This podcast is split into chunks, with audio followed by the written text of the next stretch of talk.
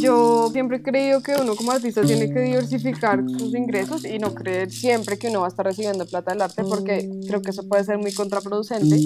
Puede uno caer en la trampa de estar produciendo como para vender.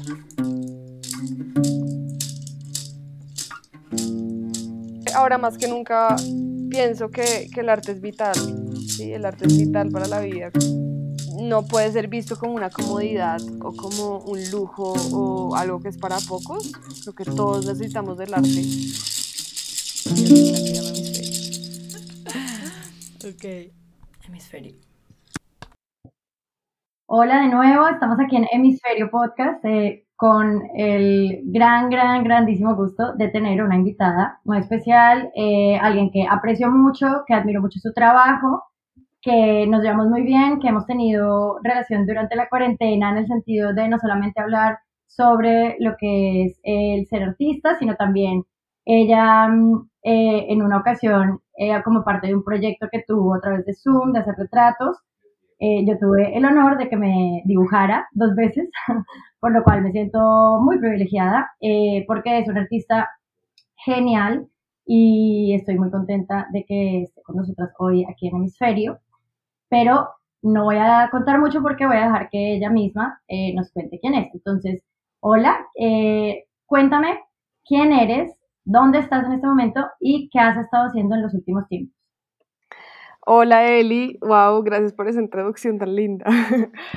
Eh, bueno, pues yo me llamo Alejandra Hernández, digamos que me dedico al, arte, a las artes visuales, específicamente a la pintura y al dibujo es como lo que he estado haciendo por los últimos 10 años. Em, pues yo, digamos, eh, bueno, sí, estudié arte, como que me formé en, artes acá en, Colombia, estudié artes visuales y luego estuve estudiando por fuera en Bélgica.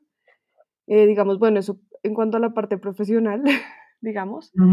Em, ahorita yo estoy hablándoles desde La Calera, Cundinamarca, en Colombia. Eh, estoy viviendo aquí hace como más o menos tres semanas, después de huir de la ciudad. Eh, uno de muchos cambios que hubo como durante esta cuarentena y, y pues sí, estoy como, la verdad, ahorita como reorganizando un poco eh, mi vida y pues volviendo a como coger un ritmo. Estoy como en ese momento, como todavía un poco de transición. Bueno, y entonces para hacer un poco un... vamos a, regresar en el tiempo un poco y hacemos una línea cronológica hasta donde estás en estos momentos para poder llegar a, contarles un poco.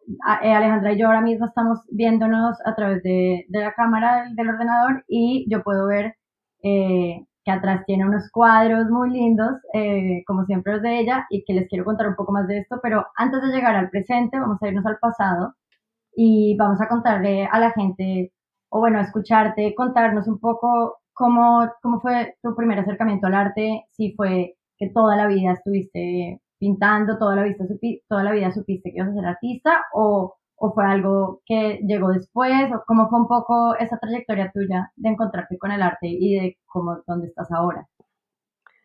Pues bueno, yo, digamos, desde muy pequeña eh, dibujaba un montón, como que era una niña igual, digamos un poco, yo diría que un poco introvertida, y, y me metía mucho como en este cuento de dibujar y en el colegio era lo que me la pasaba haciendo, eh, tenía siempre como amiguitas con las cuales dibujábamos todo el día, eh, y era como, pues sí, mi manera ahí de, de escaparme como a otros mundos y pues me metía un montón en eso.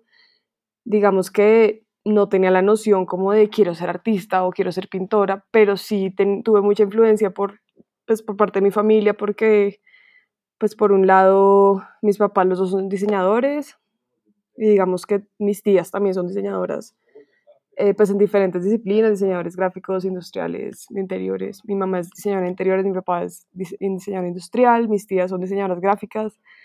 Tengo otra tía que era ilustradora, eh, otra tía pintora, otra tía ceramista, entonces como que de alguna manera siempre estuvo presente como esa noción de, de la estética y, y, siempre me interesaron un montón, digamos, los, los libros que tenían y como verlos trabajar, ver los materiales con los que trabajaban y de alguna manera también, digamos, al principio los imitaba un montón, como en sus dibujos, ¿no? Trataba de dibujar como mis tías, eran como mis, como mis ídolos.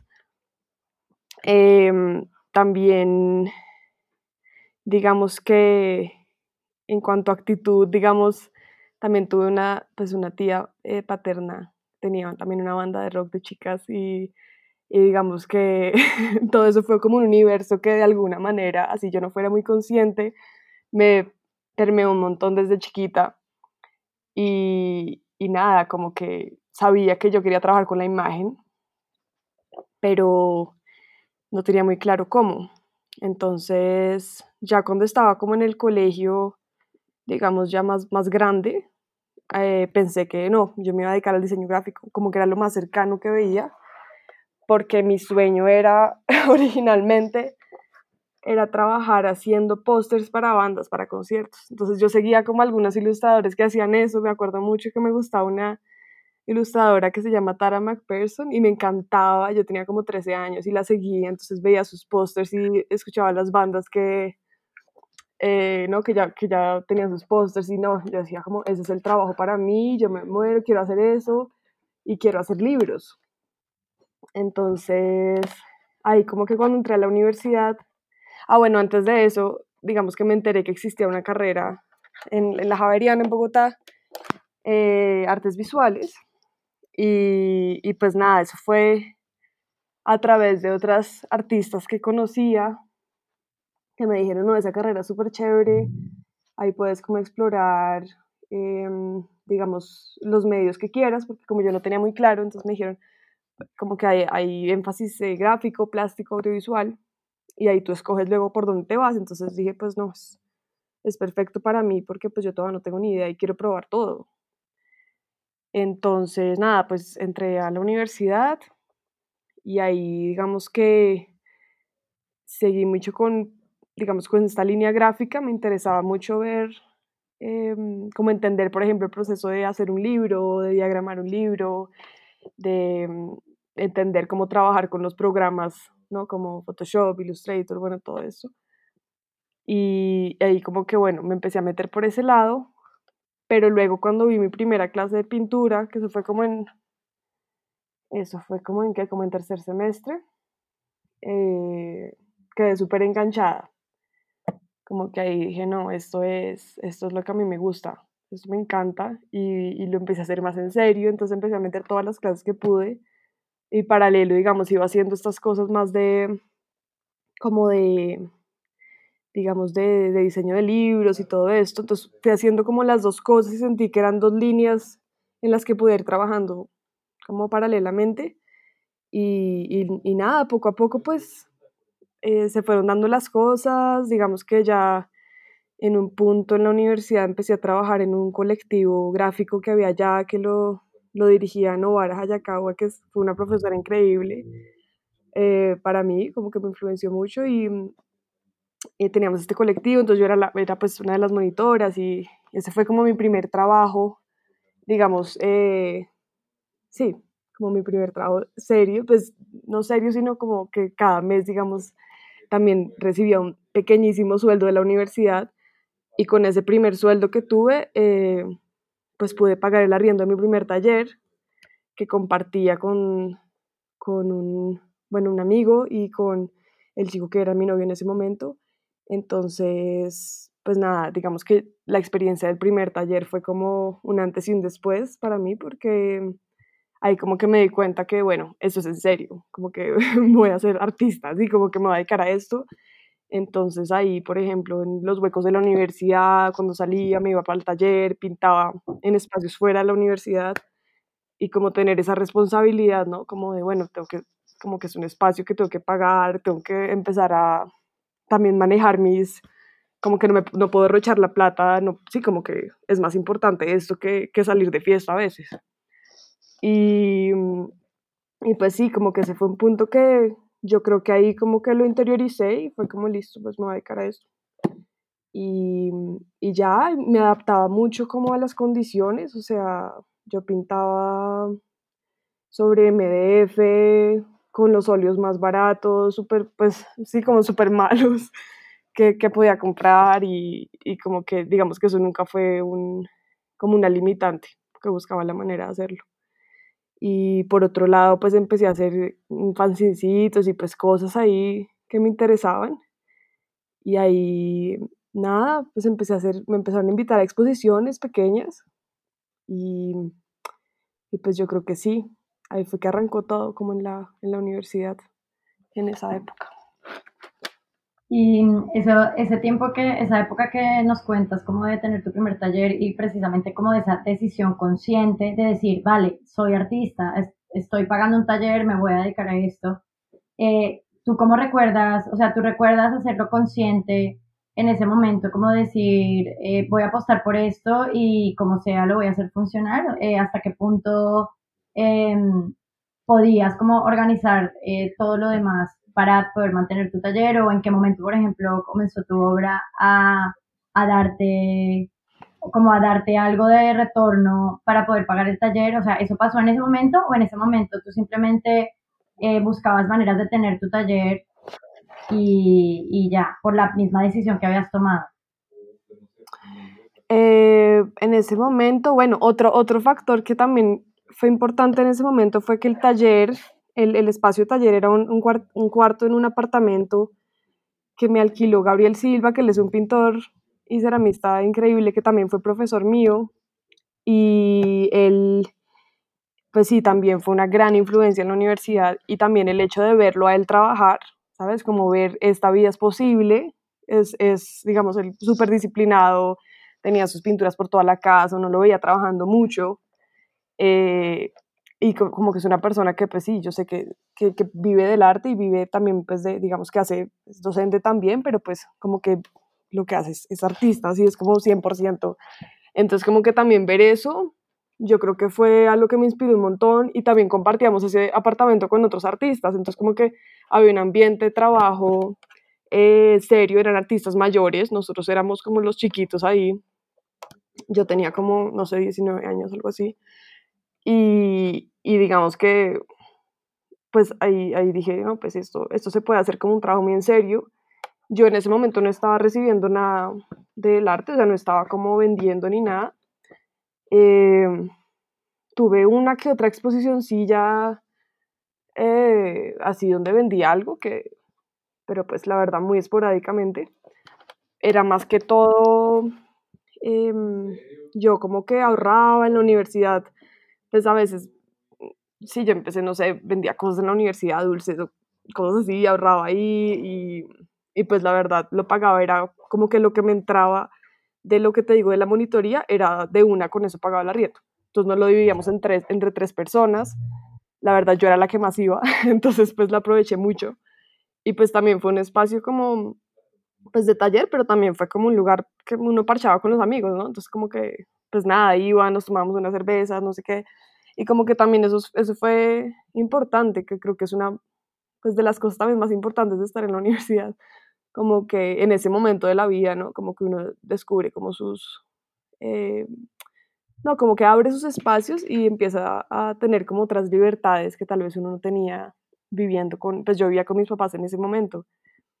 Eh, entonces, digamos que yo siento, pues yo creo que soy una persona como responsable con ese tipo de cosas, como que siempre me, me, cuidaba de, bueno, que no, sí, como que tuviera la plata cada mes para pagar, eh, como que con eso era, era muy juiciosa, entonces pues no fue tan problemático, como que sí tenía que dejar de hacer algunas cosas por poder tener el taller o comprar mis materiales, eh, pues nada, está bien, porque igual pues me hacía súper feliz estar allá. Entonces, pues no lo sentí como un esfuerzo así como eh, titánico ni nada. Eh, bueno, y entonces, después de que pasó tu época de universidad y de tener tu primer taller, eh, ¿cuál fue el paso siguiente? Eh, antes de, tú me contabas que estuviste fuera de Colombia también estudiando después. Eh, cuéntanos un poco si hubo un tiempo entre medio o si saliste directamente de la universidad eh, y te fuiste fuera, ¿cómo fue esa parte de tu, de tu carrera? Bueno, pues digamos, eh, Más o menos yo terminé la carrera en el 2011. Eh, ese año también fue, fue un año como que uf, cambiaron muchas cosas para mí. O sea, digamos que yo empecé como, bueno, ahí ya estaba en otro estudio. Yo luego ahí cambié a otro taller que, que me lo alquiló, me alquiló un espacio en, la casa eh, Carlos García, que, que, él fue mi, eh, digamos, mi asesor de, de tesis y eh, pues también era pintor y todo, y pues me, me, alquiló un espacio en su casa, entonces bueno, ya empecé como a hacer otras cosas, empecé a cambiar de medio, empecé a trabajar mucho con esmaltes, eh, también porque, bueno, me gustaban y porque eran más baratos, pero súper tóxicos.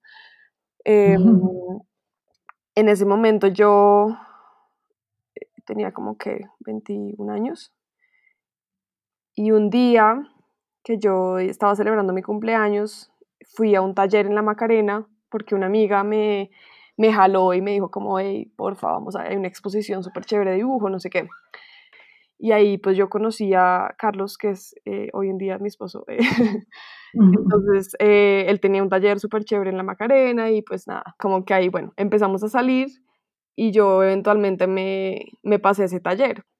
Entonces como que ahí empezó otro momento de mi vida que fue ya, digamos, fuera de la universidad, pero fue un momento muy de trabajo súper intenso porque, digamos, fue empezando como esta relación, pero también ya, digamos, eh, yo, digamos, trabajando sin, sin ningún tipo de presión como de, de hey, tienes que entregar un trabajo, tienes que hacer la tesis, tienes que hacer lo que sea, sino era como yo me levantaba todos los días súper temprano, eh, me iba tempranísimo para allá, para el taller. Carlos también se iba para allá y estábamos allá todo el día, cada uno trabajando en sus cosas. Entonces también fue un momento súper lindo, como de mucha energía, eh, producir un montón. Eh, digamos que yo también tenía trabajos, eh, tenía trabajitos como freelance de ilustración y otras cosas y así como que podía pues eh, sostenerme y todo pero fue un momento como súper lindo porque también conocí un montón de gente, otros artistas, como otros círculos ya fuera de la universidad y, y, y para mí fue súper importante tener esa disciplina de, ¿sabes? Todos los días estaba en el taller máximo a las 9 de la mañana y nos íbamos tardísimo por la noche. Entonces como que empezamos a hacer proyectos juntos, eh, hicimos algunas exposiciones, invitamos a otros artistas como también de diferentes parches, que eso fue lindo porque pues se juntaba el parche de él, el mío, y también como que invitábamos gente por fuera que no conocíamos. Eh, hicimos también algunas publicaciones, él hacía mucho como fanzine en ese momento y pues a mí, yo también había empezado haciendo por otro lado y empezamos a hacer pues digamos cada uno sus fanzines, pero nos reuníamos, íbamos al centro a imprimir, los armábamos, nos quedábamos, pasábamos la noche armándolos, eh, digamos lo de armar las expos también fue súper chévere porque pues fue aprender como desde ceros cómo se arma una exposición, aunque fuera obvio con las uñas, pero pues era bueno, sí, ¿qué tenemos que hacer? Hay que pintar las paredes, cómo vamos a montar. Eh, ese día, por ejemplo, no sé, vamos a vender cerveza, vamos a hacer sándwiches, vamos a hacer... Sí, como que empezamos a ver también la recursividad eh, de cosas que podíamos hacer. Entonces, eso fueron como más o menos 11 meses así como súper intensos. Y ya en ese punto como que, bueno, yo sí tenía la idea de irme, yo quería irme del país y quería pues como hacer una maestría. Digamos que yo creo que era más la excusa de irme que la maestría, pero, pero pues sí, yo, yo tenía en mi cabeza como la idea de me quiero ir a Alemania. Me quería ir a Leipzig y bueno, esa era mi idea. Pero también después fue como, no, tengo que aprender alemán y eso es un resto de tiempo y no, yo dije como me tengo que ir este año, como sea, yo no me aguanto más, yo me quiero ir. Entonces, Carlos también se quería ir por su lado, pero entonces dijimos, bueno, pues porque no miramos a dónde y, y aplicamos. Y ahí pues encontramos una, como una escuela en Bélgica, en una ciudad que se llama Gante, que es una ciudad súper chiquita, pero pues la escuela se veía increíble, digamos que me cuadraban las fechas de aplicación, alcanzaba a ese año, y era, pues era muy barato, la verdad, para una maestría. Entonces fue como, bueno, apliquemos. Eh, entonces aplicamos y yo pasé. Él no pasó. Entonces me tocó como, bueno, tomar esa decisión como en una semana, o sea, yo literal no tuve ni tiempo de hacer maleta, mi mamá me ayudó a hacer la maleta porque yo estaba corriendo con todas las vueltas de, de la visa, eh, mil papeles que me tocaba sacar y, y fue así como ya, está, como una semana, chao, te vas. Entonces fue como súper fuerte como esa ruptura con mi vida, con mi familia, pues también como con Carlos que llevamos esta relación tan, como tan intensa, ¿no? Y, pero yo dije, no, pues si no me voy, me voy a arrepentir toda la vida, como que obviamente me tengo que ir. Y fue también pues esa ruptura con mi, con mi casa, digamos, con la casa de mis papás, ¿no? Fue todo al tiempo, entonces pues fue como eh, bien fuerte, pero, pero súper importante ese momento. Entonces nada, me fui, eso fue como finales del 2012. Entonces sí, prácticamente un año después de haberme, más o menos un año después de haber terminado la universidad me fui. Y allá, pues nada, fue como, yo nunca había estado en Europa ni nada.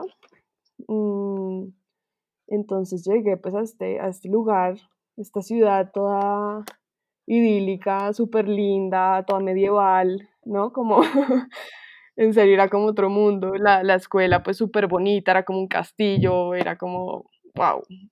O sea, yo como, ¿dónde estoy? ¿Qué carajos? O sea, ¿qué pasó? Y como que pasé de Bogotá a esto Em, entonces como que fue, fue rarísimo y también fue difícil al principio, pues por las diferencias culturales, ¿no? Como que la gente sí es bien diferente. Eh, entonces sí, al principio no fue tan fácil, ¿sabes? Como conocer gente. Fue como un invierno súper duro, para mí fue súper, súper duro. Y, y, ya, pues poco a poco obviamente ya empecé a hacer amigos y tal. Eh, pero pues digamos que al principio sí fue difícil. Pero por otro lado, la universidad pues tenía unos talleres súper chéveres. Eh, recuerdo que uno de los primeros días en el taller me dijeron, no, es que sí, eh, te vamos a dar unas pinturas. Y tenían unas pinturas, unos óleos buenísimos, unos tubos gigantes de esos Winsor and Newton, que son como acá en, pues en Colombia son carísimos. Y, tenían un, un, cuarto lleno de sus óleos y fue como, vengan y cojan lo que quieran. Y yo como, ¿what? como, no, me muero, yo te lo juro, yo era, yo era la más emocionada, como, no, ¿cómo así? Como si nunca hubiera visto un de en mi vida. Y entonces, no, pues eso fue increíble, como empezar a trabajar con buenos materiales, como que eso también cambió un montón mi forma de trabajar.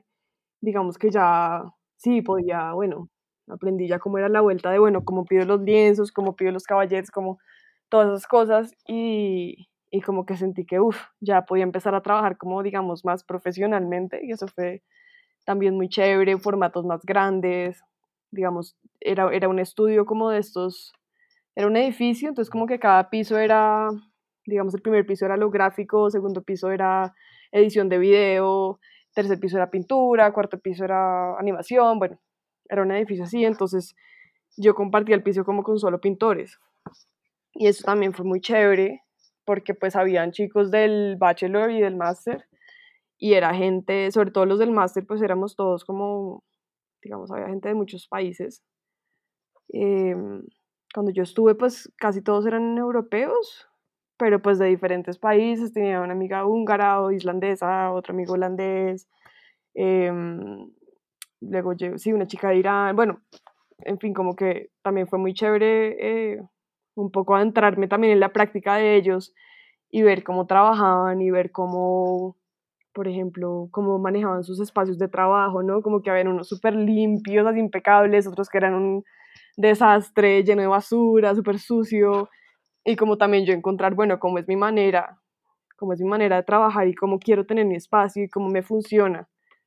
Entonces, digamos que ahí me tuve que acostumbrar a trabajar con, con gente alrededor, entonces yo pues nada, me ponía mis audífonos y me ponía a trabajar. Podía ir al estudio todos los días.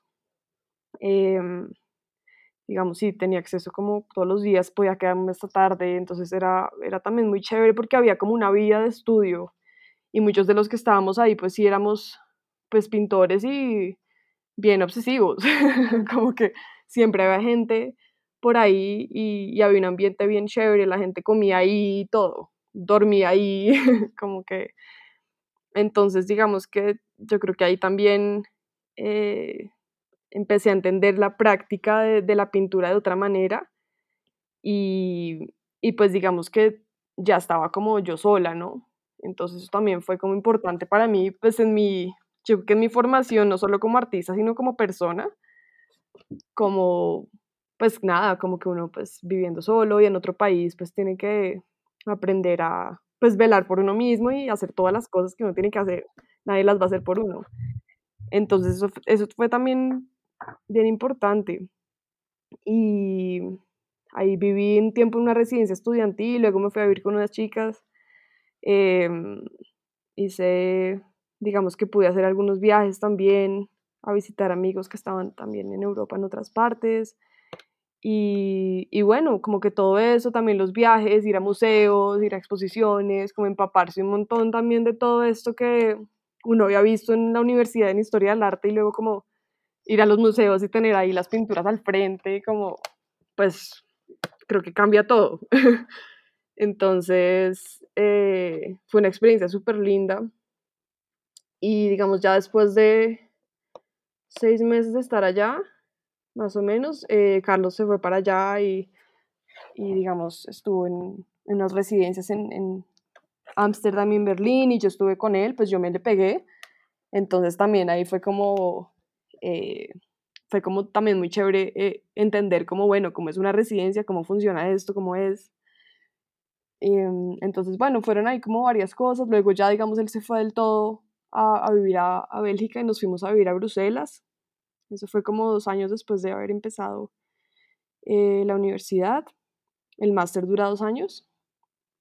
Entonces, él se fue a hacer un máster allá, entonces ya después yo apliqué una residencia y que se llama HISC, también Gante, y pues pasé, y es una residencia de dos años, entonces me pude quedar dos años más.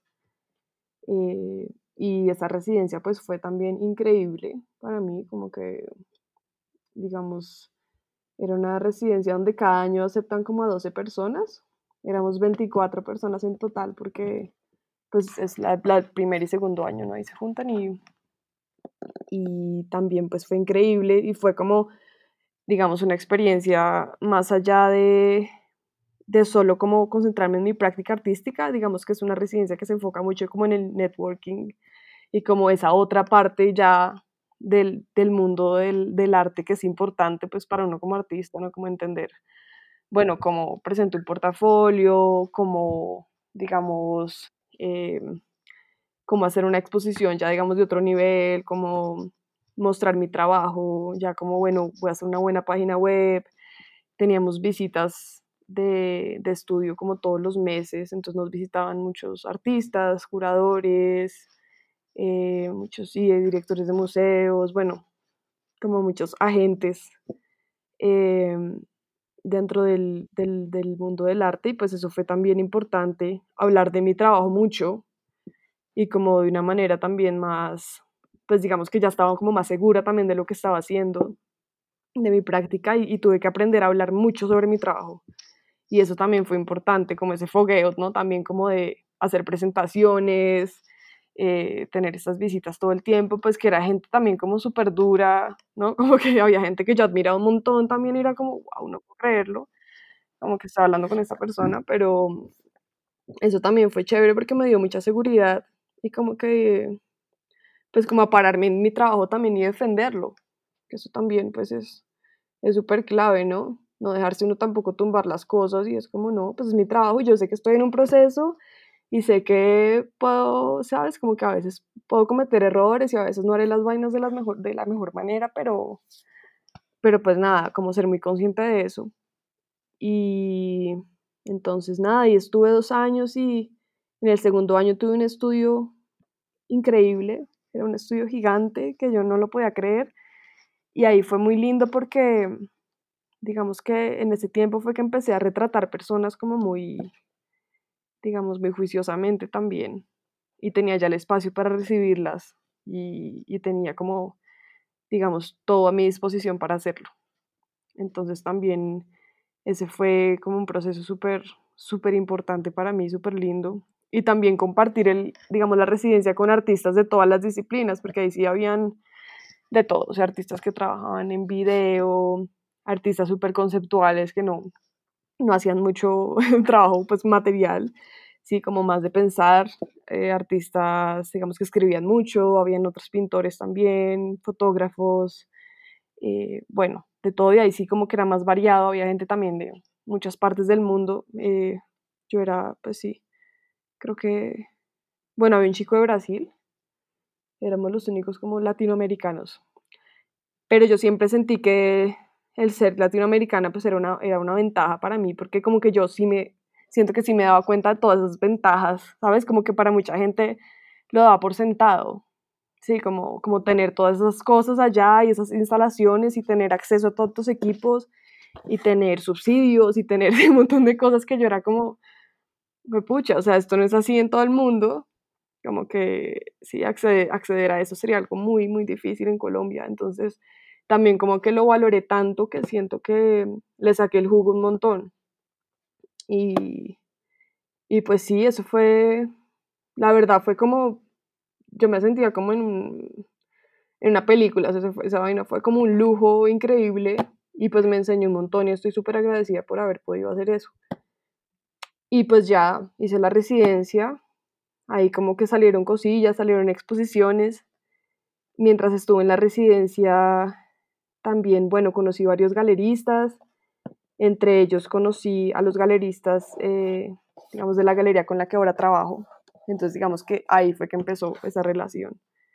estando allá, me hicieron un estudio visit y empezamos una relación y pues, digamos que eso fue hace como cuatro años y hoy en día pues sigo trabajando con ellos. Entonces también como que, digamos que me dejó también esa relación eh, a largo plazo pues que ha sido súper importante para mí, para mi carrera. Em, y pues sí, se me escaparán muchas cosas, pero creo que en general eso fue como el recorrido estando fuera. Bueno, y entonces ya entrando un poco en materia respecto a tu práctica, ya que hemos, tocado varios puntos eh, a lo largo de, de esta, pues de, de, la historia que nos estabas contando, eh, hay algunas partes que yo creo que muchas personas que comienzan en el mundo del arte o de pronto personas que no están específicamente dedicándose a, a la pintura o a las artes visuales eh, no tienen tan claras, ¿no? Como que hasta qué punto en la universidad te enseñan realmente el tipo de cosas técnicas o prácticas que necesitas para profesionalizarte como pintora, por ejemplo.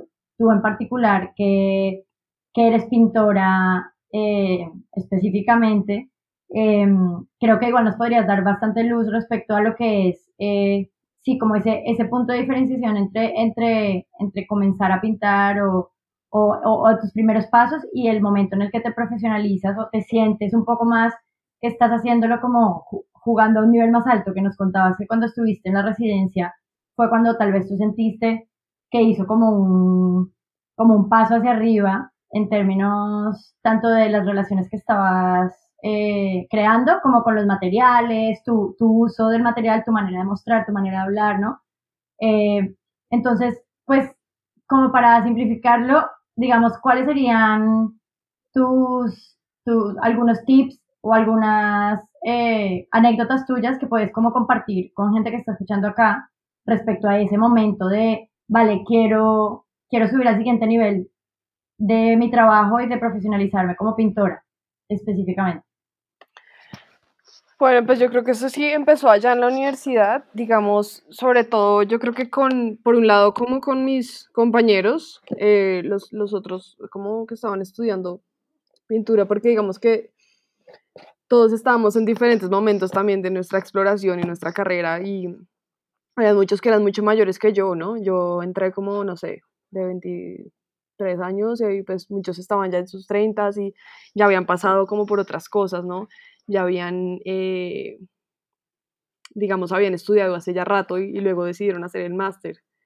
Entonces ellos también me enseñaron un montón como de, ¿sabes? Como cosas súper simples, como de, bueno, el armado de los, de los caballetes. Eh, em, no de los caballetes, ¿cómo es que se dicen en, en español? Los marcos, los frames, eso.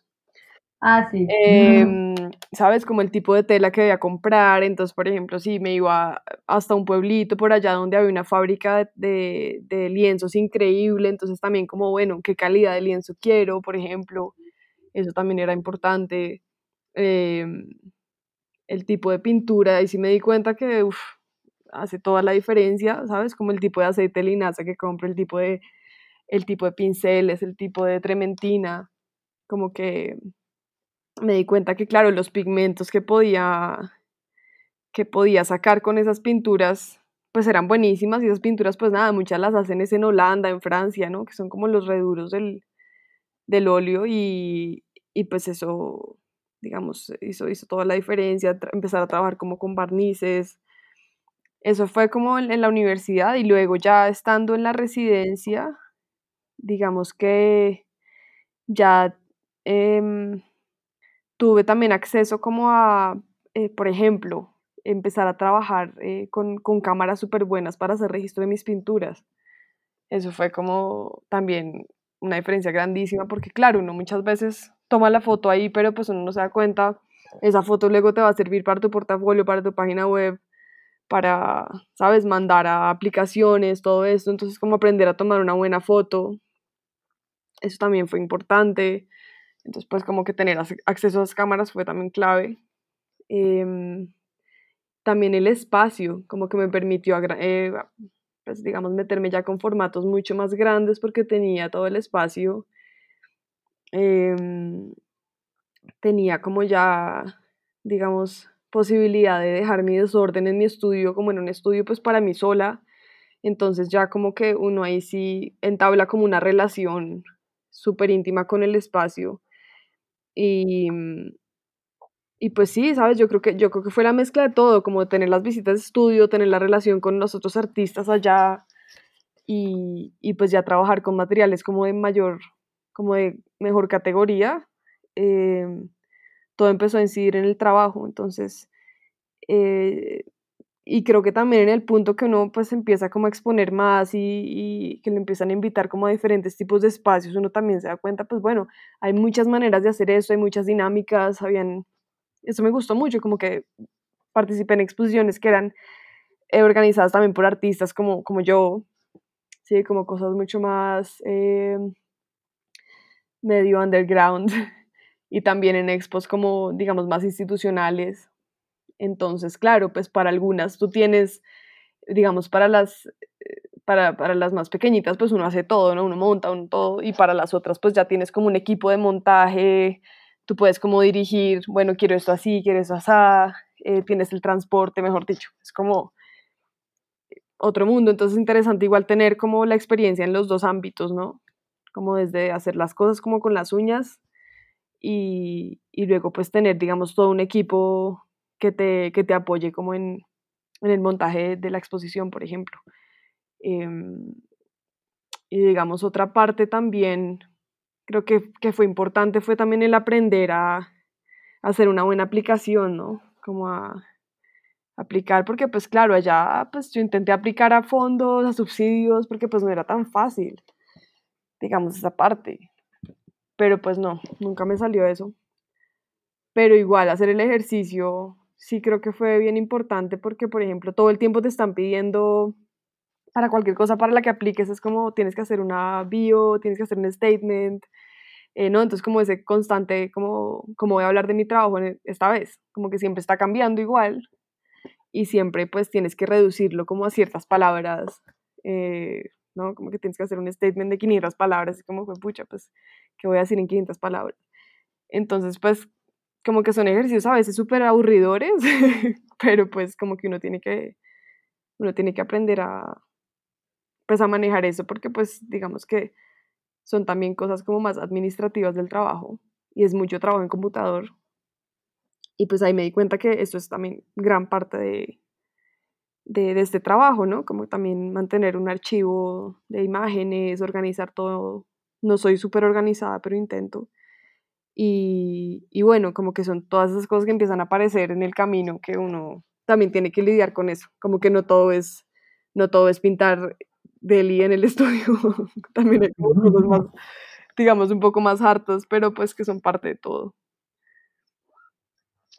Bueno, y aprovechando que estamos en este, en este momento de la conversación, mm, cuéntanos un poco cómo es tu día a día, eh, pues sí, ¿cómo es tu día a día, digamos, en términos de cuánto tiempo le dedicas al estudio, cuánto tiempo le dedicas a la parte más administrativa, cuánto tiempo te tomas tú eh, libre, si realmente tomas, te tomas tiempo libre y como y autoimpuesto, o bueno, sí, en general, háblanos un poco de tu día a día y tu práctica.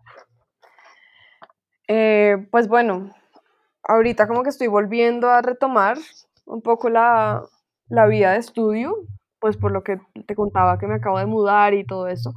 Pero digamos, cuando ya estoy establecida en un lugar, yo trato en lo posible de trabajar todos los días en el estudio.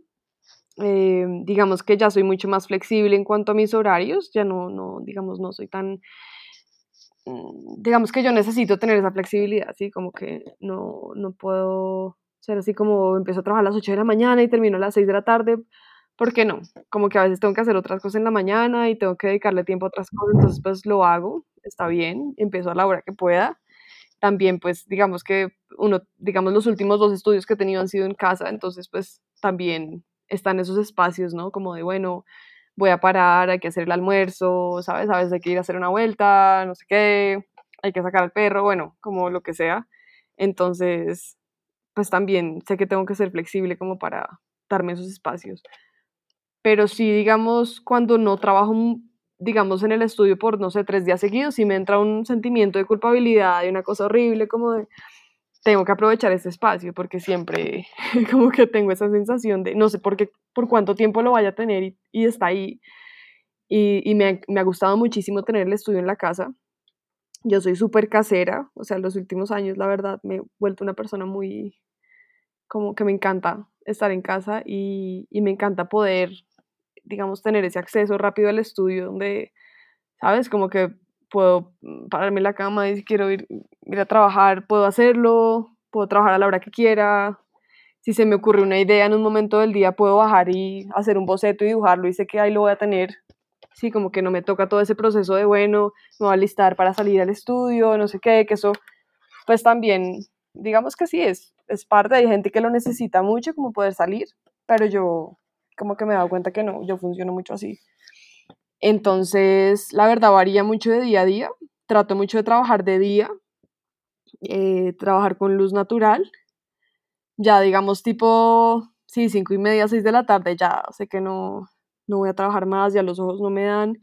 Entonces ahora pues ya me relajo, hago otras cosas, o trabajo en el compu un rato, em, o pues nada, como que sí, leo, no sé, hago otras cosas. Y, y, mientras estoy trabajando en el estudio, pues a veces si hago, digamos, escucho podcasts o eh, música, así como que también, pues me hago el ambiente ahí y, y se me pasa súper rápido el tiempo, eso sí, como cuando estoy trabajando. Entonces, pues sí, como que uno no lo siente como tanto como trabajo, porque uno lo disfruta, pero pues sí es trabajo. Eh, y, mm, y pues ya, digamos que ahorita en este espacio que estoy, pues es, es Delhi porque estoy como en el campo, entonces, digamos, tengo, tengo la vista de las montañas, caballos, digamos, no sé, como que hay muchas cosas que me inspiran un montón alrededor y eso apenas, digamos, estoy empezando como a, como a entender este nuevo espacio y a relacionarme con él, pero sí siento que me va a influenciar un montón en la manera de trabajar porque pues no tengo como ese ruido y ese ritmo de la ciudad como digamos en mi estudio anterior que estábamos en, en, pues, en la ciudad con una calle al frente, como que tienes como otra energía alrededor. Entonces siento que ahorita es como un momento también para parar un poco y, y, y pues trabajar otro ritmo, ¿sí? Tal vez más despacio, em, tal vez también dándome más tiempos para hacer otras cosas creo que eso también pues viene con el espacio, pero también supongo que viene como con la edad o como otra etapa. Bueno, y, ya llegando como al presente, a la actualidad, eh, pues me gustaría que nos contaras un poco también sobre, sobre tu obra como tal. O sea, yo, yo desde acá eh, puedo, ver, puedo ver un par de cuadros atrás tuyo Tú generalmente trabajas mucho el retrato, la figura humana, eh, normalmente, pues digamos que cuando son pinturas creo que es gran formato, pero me gustaría que nos contaras un poco eh, cómo es tu trabajo, háblanos un poco acerca de tu trabajo para que pongamos a la gente en, en situación. Vale. Eh, bueno, pues mi trabajo, yo siempre como que lo, lo divido en dos ramas, que más o menos desde hace, sí, bueno, hace varios años como que he mantenido como una división un poco en mi trabajo, que es como, por un lado es la parte de retrato, que digamos es ese momento en el que yo, bueno, hago retrato en vivo, eso es clave decirlo. Em, eso es un momento en el que yo me reúno con las personas, a veces son visitas individuales, a veces hay más de una persona, pero entonces son como retratos que hago como en diferentes sesiones donde em, invito a la persona a mi estudio, eh, le digo como que, bueno, traiga una serie de objetos y armamos como un set con la persona y, y bueno, yo los pinto, entonces como, es como una visita, a veces se vuelve como una terapia em, y es un momento como de conectarme con otros, es un momento súper, súper lindo porque es como dedicarme full a otra persona, eh, toda mi atención, es un momento de mucha comunicación digamos, comunicación a todo nivel, ¿no? Como, pues, verbal, pero también es algo como muy, digamos, sí, como de lenguaje corporal y como de, digamos, como de empatía. Y eso lo empecé a hacer cuando estaba viviendo por fuera y precisamente empecé a hacer los retratos porque sentía que necesitaba una conexión más profunda con las personas que conocía, ¿sabes? O también como una excusa para conocer a las personas de otra manera. Entonces, como que empezó como algo así y la verdad he hecho muchos amigos y conocido gente muy increíble a través de los retratos, entonces sentía que, y siento aún que es algo que me llena mucho, como, digamos que, que no se trata solo de lograr una pintura, como de hacer, ¿sabes? Como de tener una pintura, un objeto al final, sino que es, es muy acerca de, de esa relación que se da en ese momento, entonces como que la pintura se vuelve una traducción como del encuentro y eso me parece muy lindo y por eso me interesa tanto hacer los retratos en vivo y no en, de fotografía, por ejemplo.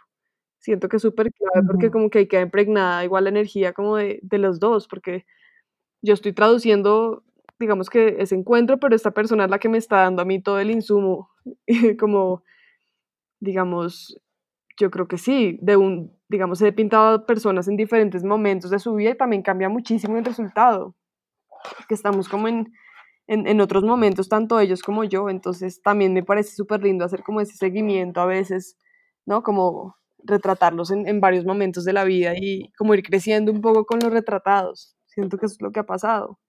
Ha sido mucha gente como de mi, pues sí, como de mi generación. Y, y gente, mucha gente que se dedica como a las artes de diferentes maneras, ¿no? No solo artistas visuales, sino como gente que, no sé, músicos, escritores, eh, pues sí, gente que trabaja en diferentes campos, pero pues siempre hay como conversaciones súper interesantes y, y generalmente como en el acto de retratar, pues ya hay una confianza implícita, tiene que haberla, o si no, no funciona. Tiene que ser un espacio muy seguro y, y pues tanto ellos como yo pues nos abrimos un montón. Eso ha sido como súper bonito y pues increíble, que a veces, wow, como que salimos de, salimos de las sesiones como, uf, sabes, como súper cansados porque es como un, constante intercambio ahí y estamos hablando un montón, pero también hay silencios que están bien. Entonces, bueno, eso es como, como una parte de mi trabajo que es bien importante, pero yo siento que tengo que balancearla, porque si solo me dedico como a ver hacia afuera y como hacia los, pues sí, como a dedicarle toda mi energía a otra gente, como que, uff, yo necesito recargarme también. Entonces, también tengo como otra forma de trabajar que es muy hacia adentro. O sea, también tengo como unas pinturas que son muy, digamos, como reflexiones, reflexiones que yo tengo en mi vida, como, eh, tanto sí, en mi forma de pensar, como, digamos, diferentes corrientes que esté siguiendo, como una filosofía de vida, diría más, como una búsqueda también en mi espiritualidad Em, que digamos traduzco en imágenes, que son imágenes generalmente un poco, pues sí, son algo ambiguas, sí, como que son imágenes entre lo doméstico y lo absurdo, como lo fantástico, lo onírico, como que tienen un montón de elementos también de la cultura pop, de, sabes, como que yo hago una mezcla de todo, como de muchas, muchas influencias que he tenido en la vida, porque también siento que pues, es importante no poner jerarquías como en cuanto a las influencias, o sea, como así como me puede influenciar eh, un pintor súper clásico, también me puede influenciar eh, un artista que haga cómic o la publicidad que vi esta mañana en una valla o eh, lo que sea, lo que estoy escuchando en ese momento, el podcast que oí, bueno, entonces como que todo está en el mismo nivel, o el arte popular o lo que sea. Entonces siento que es ese momento donde yo tengo libertad total para explorar como esas relaciones también simbólicas entre los objetos y, y, digamos que creo unos personajes que creo que son también mezclas de mucha gente que he conocido en la vida. Entonces son como esos espacios para componer eh, muy libremente y como explorar, digamos, estas preguntas que también tengo que son un poco más abstractas, que no, digamos que es la única manera como, se, como siento que puedo expresarlas.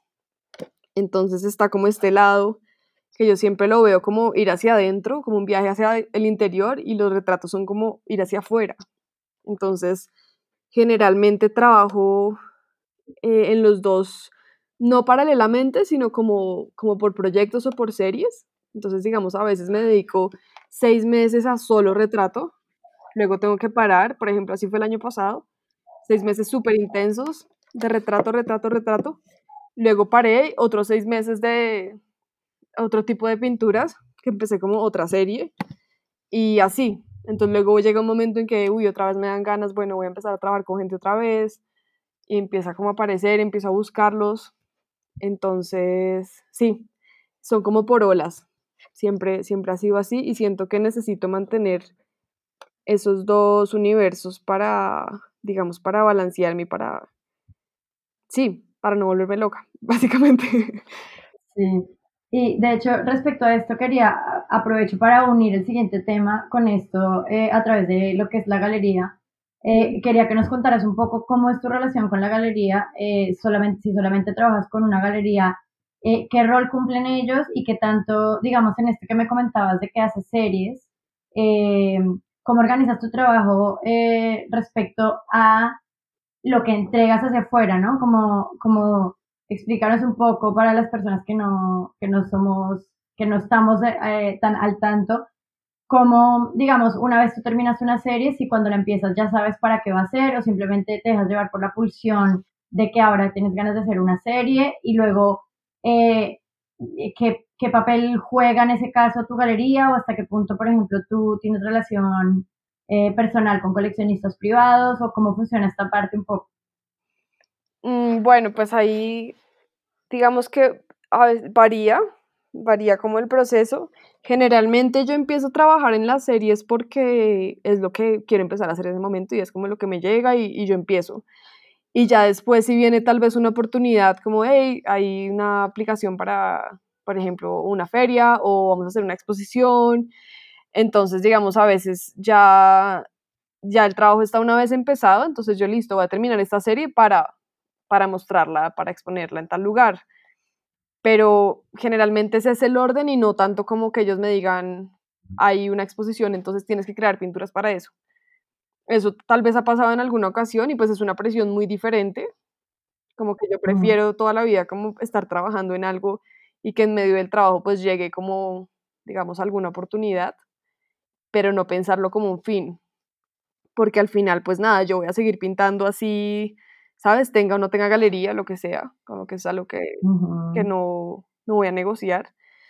Pero con ellos, digamos que con ellos empezamos a trabajar, pues como, como, le, como te contaba, como cuando estaba en esta residencia, ellos son una galería que está en, en Sicilia, en Italia, y, y, bueno, trabajan con varios artistas eh, contemporáneos, digamos, de diferentes disciplinas y tienen un enfoque muy, digamos, hacia el arte, como hacia el arte eh, político y hacia el arte como que involucra, diría como que, que también, por un lado es como esta parte muy política y por otro lado como el arte que reflexiona acerca de la condición humana, algo así, podría como resumirlo así, aunque es súper grande, pero digamos que entraría más como en ese, en ese lado, entonces ellos tienen como, como una identidad súper clara y eso fue como algo que me gustó mucho desde el principio. Em, Entonces, bueno, digamos, básicamente ellos, em, ellos digamos que se dedican a, así, pues, mover el trabajo de sus artistas. Em, digamos, eh, están muy pendientes de cuando hay como convocatorias para diferentes cosas, eh, participan en, pues, en, ferias de arte, entonces ahí también, eh, digamos que eso es como a nivel comercial, pues es, es también pues importante porque pues nada, uno como que también de artista pues tiene que pues vivir de esto, entonces pues por ende pues tiene que vender si uno, si uno se va a dedicar exclusivamente como a, como esto. Entonces, eso también ha sido como una, una gran ayuda. Con ellos hemos hecho una exposición individual en la galería, que ya fue hace ratico, entonces espero que pues pronto podamos hacer otra. Y pues son como un, como un puente, ¿no? Como que, como que muchas veces lo conectan a uno con personas eh, que están haciendo proyectos interesantes o como que les puede interesar el trabajo de uno. Entonces a veces eh, por medio de ellos, por ejemplo, me han invitado a exposiciones colectivas, em, y pues son como un apoyo, como un apoyo que yo sé que si, por ejemplo, ya necesito, pues quiero hacer un proyecto donde necesite, por ejemplo, un, presupuesto, como que por medio de ellos también sé que puedo, pueden ayudarme a gestionar, sí, como la manera de lograr hacerlo. Entonces como que también le da a uno como ese, como ese colchón un poco como de, como de, bueno, estoy con alguien que me está apoyando y como que está también velando por, por, digamos, porque yo esté bien y por mis, digamos, que mi trabajo se muestre de una buena manera, entonces también son como ese filtro, ¿no? Que pues muchas veces yo no estoy muy enterada, por ejemplo, de, de muchas de estas dinámicas de, ¿sabes? Del mundo de las galerías y de todo lo que está pasando y de las exposiciones y no sé qué, pues yo no, no estoy muy metida en eso, la verdad, como que tampoco, pues me interesa estar tan metida en eso porque pues, porque pues no, o sea, yo, yo estoy como creando, estoy haciendo otras cosas, pero ellos sí son como ese puente, como con ese mundo, que es, que es importante tenerlo. Em, digamos que, pues sí, cuando estaba en Europa, pues prácticamente todo lo vendía por medio de ellos. Ellos pues tienen sus relaciones con sus coleccionistas, entonces pues digamos que ya a muchos también los he conocido. Y digamos que bueno, de eso se encargan ellos y yo no me tengo que preocupar un poco ahorita ya cambia un poco la relación porque pues ya no estoy viviendo allá, entonces no es tan fácil, por ejemplo, estarnos viendo, este, que ellos vayan a mi estudio a ver qué estoy haciendo, entonces ya es, estoy como empezando esta relación a distancia porque pues yo, yo volví a Colombia en el 2018, o sea, tampoco es que lleve mucho tiempo acá y, y ha sido un tiempo de mucha producción.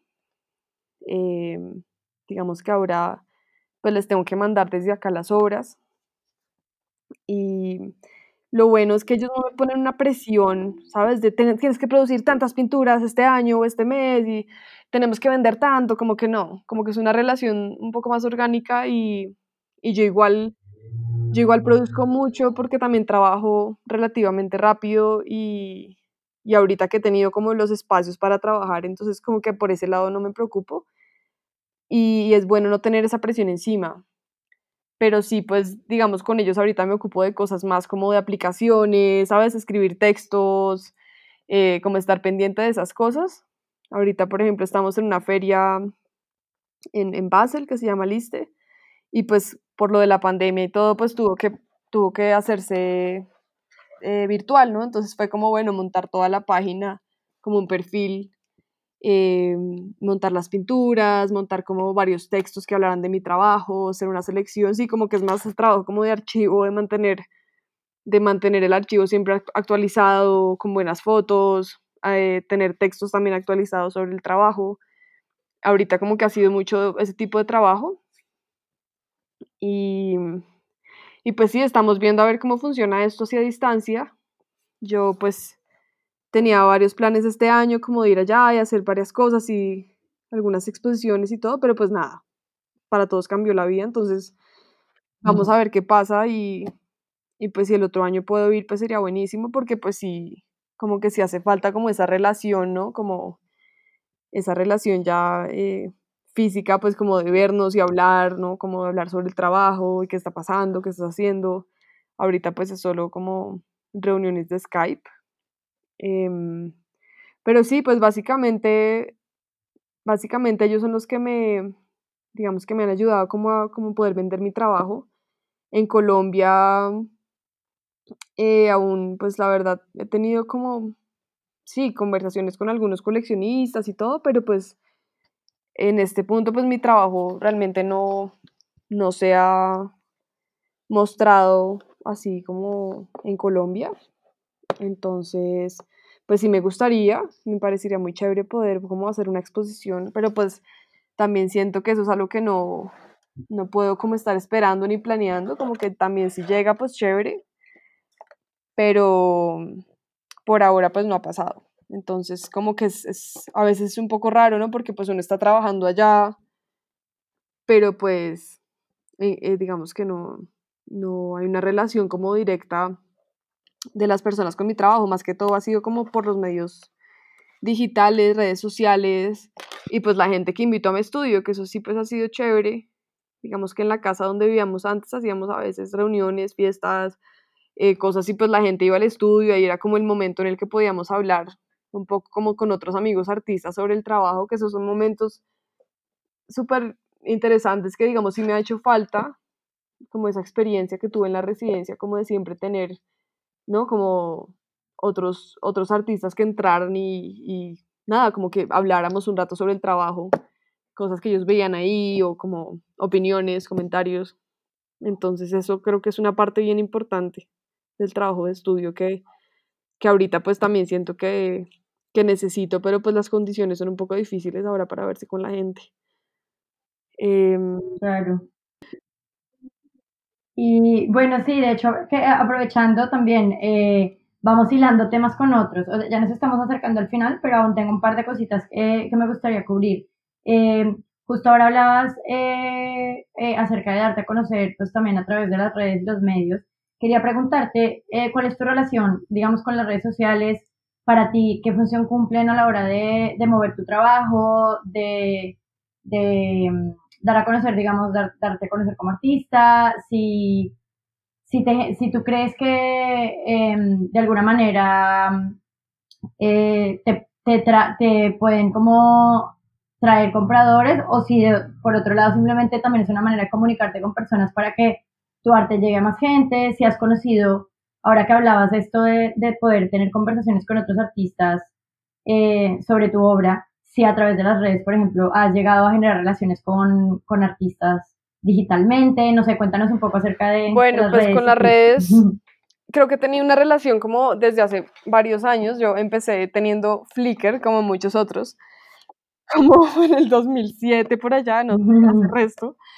Y, y digamos que ese fue mi primer acercamiento como a una red social donde, donde se compartía el trabajo de artistas, ¿no? Como que, pues creo que Flickr era muy para fotógrafos, pero pues al final no encontraba de todo.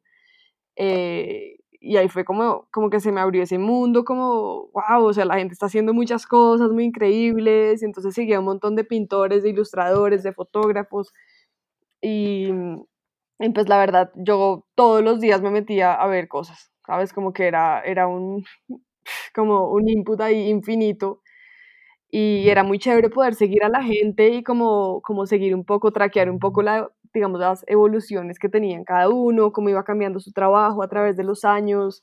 Ahí también empecé a seguir artistas colombianos, gente que luego conocí en la vida real, o algunos sí, algunos no. Y eso fue como muy chévere porque pues uno se da cuenta como que hay mucho, y hay muchos artistas y hay cosas muy, muy increíbles en el mundo, y, y mucha producción, y pues de alguna manera todos nos empezamos a influenciar los unos a los otros, ¿no? Eso es una mezcolanza ahí que es inevitable, pero también es muy lindo que exista como ese universo ahí virtual, pues que influye mucho en la vida. Eso sí, siento que desde ahí como que me empecé a, a relacionar mucho con estas, este tipo de redes y ya, ya luego de varios años pues fue Instagram, pero también es, digamos, es chévere que uno puede como empezar a filtrar también el contenido que quiere ver, aunque pues obviamente ya sabemos que los algoritmos y todo pues nos, nos muestran lo que quieren y todo, pero pues igual ha sido como muy chévere que he encontrado mucha de la gente que estaba en Flickr en Instagram luego, por ejemplo, y, y pues sí, también eh, como que uno ya se conecta ahí como a nivel global, entonces ya pues así como sigo artistas acá en el país, pues también artistas de todas partes del mundo, entonces eso ha sido increíble. em, digamos que yo he decidido hacer mi perfil de Instagram como más que todo, sí, como mucho acerca de mi trabajo. No, no comparto mucho contenido de mi vida personal porque pues siento que pues no, no, es, no sé, no es como algo que, que quiera compartir con todo el mundo tampoco. Entonces, em, digamos que sí, más que toda la gente que sigo son artistas y, y la verdad sí ha sido un medio por el que, digamos que me han también encontrado muchas personas para invitarme a proyectos. Entonces sí, muchas veces me han escrito de revistas, de diferentes tipos de publicaciones, gente que quiere hacer exposiciones, em, otros artistas que simplemente, ¿sabes? Como que, nada, me quieren dar un comentario sobre el trabajo. Em, si ha sido, digamos, pues digamos que también para vender, pero pues no, no mucho. Como que sí, de vez en cuando la gente pregunta, ¿tienes un catálogo? No sé qué. Entonces, pues también ahí, digamos que uno se, se conecta con gente que está empezando a coleccionar o, o coleccionistas ya de hace muchos años. Y también, pues sobre todo me ha gustado mucho que ahí puedo como seguirle, el, seguirle como el paso a artistas que he conocido como en, digamos que en otros lugares del mundo que ya no nos podemos ver, pero pues seguimos un poco pendientes de lo que anda haciendo cada uno, en qué anda ahorita, entonces eso también es, es muy chévere porque pues uno tampoco se siente como, digamos, como que ya cortó del todo con ese momento de la vida, sino que de alguna manera ahí nos seguimos. Em, ¿Y qué más? Bueno, y por otro lado, digamos, este año durante la pandemia, pues yo comencé este proyecto de retratos por videollamada, el que tú hiciste parte. Eh, y ese fue un momento, por ejemplo, de conectarme con mucha gente por medio de Instagram. Yo hice un llamado, como un open call en Instagram, como, hey, estoy haciendo este proyecto, ¿quién quiere participar? Entonces de ahí, pues mucha gente me escribió y, y pues fue lindo porque, digamos, algunas personas las conocía, otras no, otras las llevaba siguiendo mucho tiempo, otras poco tiempo. Sí, como que había gente que por redes sociales también, desde Flickr, las conocíamos. Y, y pues fue el momento en el que, como el momento de, bueno, verme con esas personas cara a cara. Entonces esos, estos encuentros de retrato eran básicamente como que hacíamos una cita con la persona, nos veíamos por Skype o por Zoom, algo así, y, yo lo retrataba mientras hablábamos un rato, como, como, sí, no sé, hablar una, dos horas, y mientras tanto yo lo retrataba y en este caso pues no usaba pintura, sino que usaba lápices de color sobre papel, que pues es un medio que yo tampoco había usado mucho, pero pues que me daba como la facilidad, ¿no? Como de trabajar en cualquier lugar y rápido y un formato pequeño también. Entonces nada, me como que me engomé con este proyecto porque pues también digamos que por el aislamiento sí sentía como esa necesidad de conectar con otras personas y así no nos pudiéramos ver físicamente, pues dije, no, pues tengo que inventarme algo para, para poder seguir como teniendo esas conversaciones con la gente. Y digamos que yo antes le tenía un poco de, era un poco escéptica como con estas cosas de, de, eh, sí, como de videollamadas y como las cosas así, relaciones así más digitales. Y, por eso, digamos, yo hacía los retratos en persona también como una respuesta a eso, como no voy a usar esos medios, ¿sí? pero pues también dije, bueno, estamos en estas circunstancias y igual la persona está ahí al otro lado de la pantalla, estamos viéndonos en vivo, estamos como compartiendo un espacio, así sea virtual, pero es igual de, pues, igual de importante. Entonces, em, digamos que por, por, ese lado, las redes sociales me ayudaron un montón como a, como a conectarme con gente, y terminé como haciendo un proyecto de 40 retratos. Entonces fueron como unas eh, tres meses de trabajo bien intenso. Y pues sí, hablar con muchísima gente. Y ahorita estoy como en el proceso de, pues de, de un libro. Estoy como mirando a ver cómo, digamos, cómo, cómo se logra hacer. Pero pero sí, entonces eso, eso fue muy lindo porque pues fue como ir más allá del perfil, ¿no? Como que uno se arma también esta idea de las personas por, por el contenido que muestra, ¿no? Todos filtramos igual lo que mostramos y estamos mostrando como una cara de lo que somos, no sé. Entonces, ya como que al conectarse con la gente, pues nada, uno se da cuenta pues que en serio todo el mundo es muy buena onda, eh, tenemos un montón de cosas en común y, y con mucha gente que me veía la primera vez y yo ya sentía que eran como amigos de toda la vida, ¿sabes? Como que sentía que no había como esa distancia y, y nada, me parece bonito como abrir esos espacios para, para también conocerse con, con toda esta gente que, que pues como está detrás de estas fachadas, como de los perfiles de en redes sociales, como que también son personas como uno y con las mismas complejidades y, y pues intereses y bueno, uno aprende también un montón de todo el mundo, entonces eso fue lindo. Como uno de tus sujetos de, de retrato, sí que puedo, puedo testificar que fue una experiencia muy linda y que mm, sí, además que creo que es como una, una buena manera de reconfigurar eh, tu práctica o, las relaciones a, partir de la situación en la que estamos actual, ¿no? Como de cómo encontramos otras salidas también de, para relacionarnos y para seguir con nuestra práctica creativa con la nueva situación, pues, o la situación actual, digamos, ¿no? Entonces, estuvo muy guay. Em, y bueno, ya ahora me quedan, antes de cerrar, eh, me quedan un par de preguntas.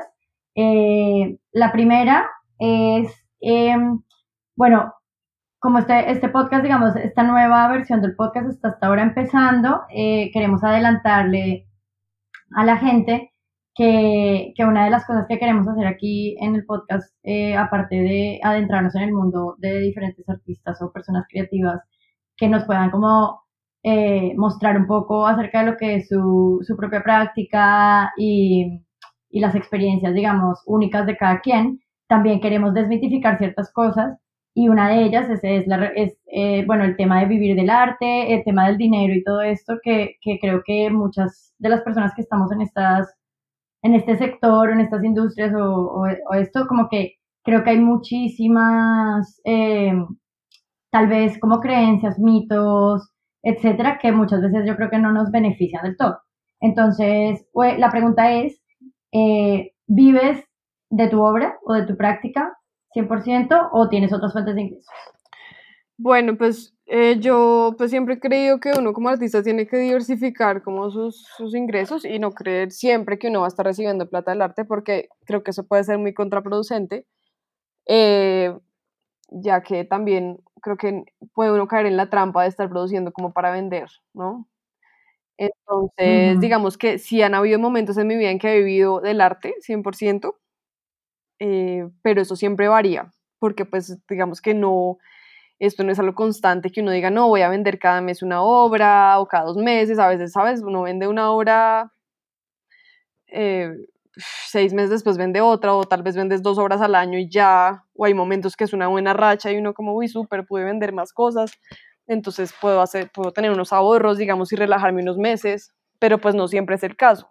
Ahorita, pues obviamente, ahorita como que pues con esta crisis mundial, pues no es como que eh, esté vendiendo así, eh, ¿no? Como constantemente ni nada, entonces digamos que pues he tenido que hacer varias cosas, yo también trabajo como, como profesora de pintura en una universidad, entonces digamos que eso es una fuente de ingresos que tengo. Em, en otros momentos de, de mi carrera pues he trabajado mucho como eh, digamos, como, como en, la, en, la, cocina. Con Carlos trabajamos también mucho en cocina. Es más, uno de los, de los años que estuvimos allá en Bélgica vivimos de eso, básicamente, de hacer como un servicio de catering. Y eso se volvió como ahí paralelo, mm. como, a, como al trabajo, que era lo que nos daba como para, ¿sabes? Para vivir, para pagar estudios y todo eso. Entonces, siempre han salido como proyecticos ahí de lado que también le ayudan a uno económicamente. Entonces, a veces eh, que convocatorias, que estar trabajando en, en un libro por aquí, en, eh, no sé, es que varía mucho, la verdad, como que a veces salen trabajillos, ¿sabes? Como, no sé, digamos, en una época trabajé mucho como en ilustración y eso me ayudó. Ahorita, ahorita de qué vivo. Eso me pregunto yo todos los días. justamente, justamente el primer episodio del podcast eh, es sobre eso. O sea, que, que, Amanda y yo hablamos sobre de qué vivimos. Sí, no, es, que es la, la pregunta del millón. Es una gran pregunta porque la verdad, por muchos años yo me he preguntado lo mismo, como no sé cómo, no sé cómo he hecho, ¿sabes? Pero pues no, no, nunca me ha faltado nada, entonces... em, Sí, la verdad, a veces es como de, de ventas, digamos, de hace mucho tiempo, que uno ahí como que estira la plata y estira la plata y, y en medio de eso pues salen otros trabajitos y pues, y pues nada, o sea, uno también, yo creo que uno también va aprendiendo a vivir como más barato, ¿no? Como que a reducir un montón de cosas innecesarias que creo que, digamos que es una de las cosas que creo que a muchos nos enseñó la pandemia, como, como que, por ejemplo, sí, creo que dejé de comprar muchas cosas innecesarias y como enfocarme en lo, en lo esencial Em, y sí, digamos que siempre yo creo que he tenido esa cosa como de ahorrar, pero no como un ahorrar así de castigarme, sino como de, por ejemplo, cocino en casa siempre, no salgo así, como que no salía a comer mucho fuera, no sé, tipos de cosas así como que creo que también me, me han permitido como estirar la plata bastante. Entonces sí, como que no te puedo dar una respuesta concreta porque todo el tiempo cambia. Entonces hay momentos en los que estoy tranquila y digo, uy, sí, estoy viviendo del arte, súper chévere. Y hay momentos en los que nada, me toca buscar otras cosas. O sea, digamos, lo de la cocina ha sido una muy buena salida, pero pues nada, lo que salga. O sea, lo que salga, mientras yo lo sepa hacer, pues lo hago. Entonces, pues sí, eso sí varía todo el tiempo. Mm, Sí, bueno, sí, está está súper bien porque creo que creo que está está guay también esa parte como de saber que de todas formas, pues, o sea, me gustó muchísimo esa frase que dijiste como de no caer eh, o- eh, en el producir para vender, que, que me imagino que claro, puede, que puede como tener una influencia en el tipo de cosas que haces, ¿no? Entonces, eh, creo que en parte también eso de buscar siempre maneras de, de poder estar viviendo, tengas o no compradores de lo que haces, está súper bien porque te da una cierta libertad también de seguir como produciendo a partir de tu impulso creativo, más que a partir de lo que quieran unos posibles clientes. sí, sí, exacto. Creo que es súper importante no caer en eso, Sí, porque creo que es muy fácil caer en la fórmula, ¿no? Ya sé que esto vende, entonces nada, me sí, haciendo lo mismo, lo mismo, lo mismo, y al final pues uno se está haciendo una zancadilla tenaz. sí, claro. Claro. Bueno, y como igualmente no queremos que se alargue demasiado el episodio, vamos a cerrar, a pesar de que me encantaría que siguiéramos hablando porque hay mil temas eh, de los cuales puede uno hablar, pero bueno, vamos a cerrar con eh, la pregunta final del podcast, que es, ¿cuál crees que es el rol del arte y del artista? Wow. Pues sí, es, creo que es una pregunta que me he hecho bastante como en los últimos tiempos, pero creo que ahora más que nunca pienso que, que el arte es vital, ¿sí? El arte es vital para la vida. No puede ser visto como una comodidad o como un lujo o algo que es para pocos. Creo que todos necesitamos del arte. Entonces creo que el rol, más allá de hablar de diferenciaciones de, ¿sabes? Lo que es arte y lo que no es arte y lo que entra en el marco em, porque eso es una discusión difícil, ¿no? Como, bueno, pero ¿qué es considerado arte? ¿Es lo que las instituciones dicen que es arte? ¿Es lo que las galerías dicen que es arte? ¿Es lo que yo digo que es arte? Al final creo que, digamos que, eh, bueno, no sé, son límites que se pueden como borrar. al final, ¿qué importa? Como que al final lo que uno decida que es arte, pues va a ser arte y ya. Entonces creo que el rol del arte es como despertar conciencias, yo creo que es como como mostrarnos inquietudes, hacernos pensar, hacernos repensarnos, construir, reconstruir ideas, em, digamos que mostrar diferentes, como un prisma de la realidad, yo creo, es como algo así, sacar a la luz muchas facetas, muchas cosas que tenemos dentro que de otra manera sería muy difícil mostrar y pues en arte pues incluyo, ¿no? Todo, el cine, la música, la literatura, ¿no? Como la pintura, bueno, todos los tipos de expresión que hay, ¿no? Performance, instalación, lo que sea, como que de alguna manera pues son todas como, como estas proyecciones de la complejidad de la psique humana y mm, es importante porque nos vemos reflejados y, y nos podemos conectar de, de- de otras maneras, ¿no? Hemos sido educados para pensar que el conocimiento concreto es como lo que es valioso, ¿no? Y como lo comprobable, la ciencia y como muchas cosas que el arte puede entrar a tocar todos esos campos. Eso es también lo interesante, que el arte, pues, el arte es un campo que puede como mutar y conectarse con cualquier otro, entonces como que también es ese comodín que nos sirve para hablar de cualquier cosa. Entonces, pues, sí creo que es vital en la vida y no creo que sea algo que deba ser para unos pocos, creo que todos debemos poder tener acceso y pues ver la importancia también del arte en nuestras vidas, ¿no? Que creo que es algo que, que culturalmente espero que esté cambiando y como que la gente también deje de, pensar en el arte como algo tan lejano y los artistas también como estos seres eh, enigmáticos y extraños o, o también tantas connotaciones negativas que hay, ¿no? Sobre todo como en una, pues digamos, en sociedades como tan conservadoras como, como la colombiana, por ejemplo. Entonces creo que eso está cambiando porque se están abriendo otros campos y pues nada, hay demasiados artistas ya en el mundo. Entonces, em, pues sí, creo que es, es algo como que no puede faltar en la vida. Con esta reflexión creo que, creo que podemos cerrar de una, de una bonita manera. Te agradezco mucho por habernos regalado este tiempo eh, para conversar, para contarnos eh, tanto como sobre tu vida y sobre, sobre tu trabajo. Eh, recordémosle a, la gente un poco dónde te puede encontrar en redes o en internet.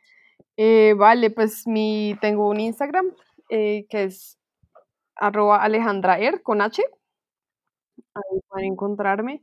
Y mi página, mi página es www.alejandrahernandez.com. Son como, sí, los, digamos, los lugares. Perfecto.